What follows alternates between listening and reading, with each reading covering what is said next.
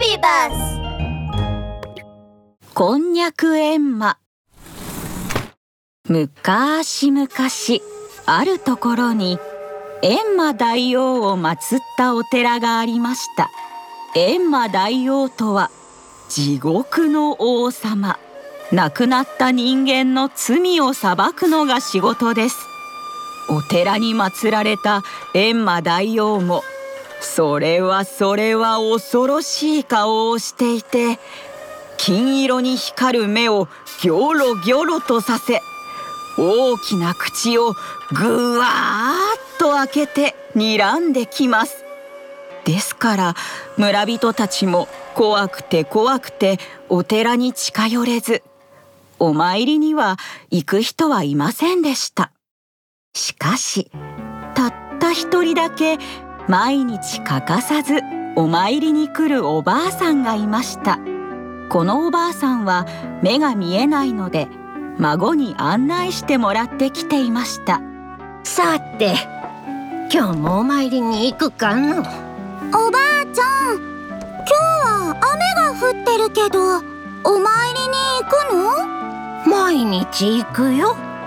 どんなに雨が降ってもどんなに風が強くても案内してくれるかい？うんわかった。お彼岸というご先祖様が住んでいる天国との距離が近くなる日のこと。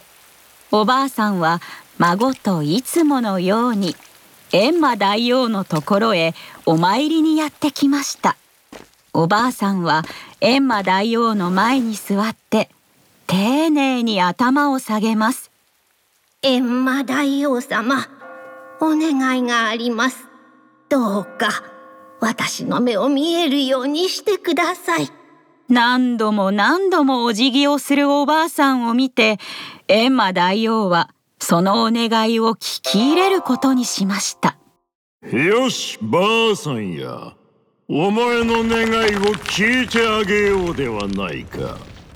ん今のは閻魔大王様の声じゃ。驚いたおばあさんが慌てて顔を上げるとなんと目が見えるようになっていたのです。はあ見える見える。右目が見えるようになった。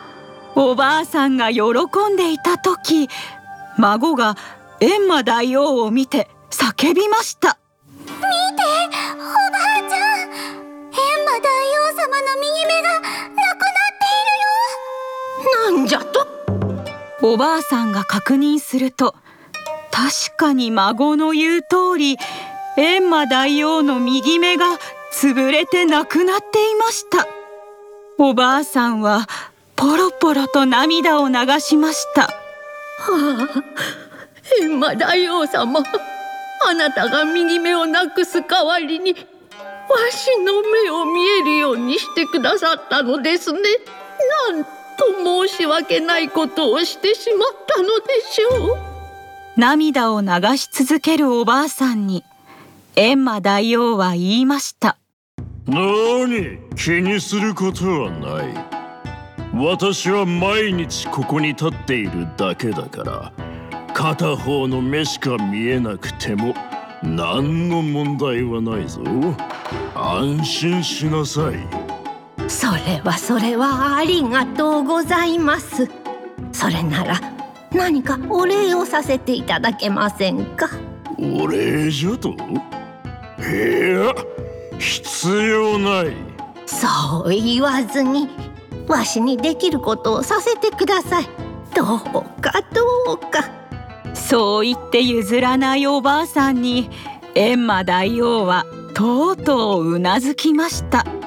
はあ、わかった。ふん。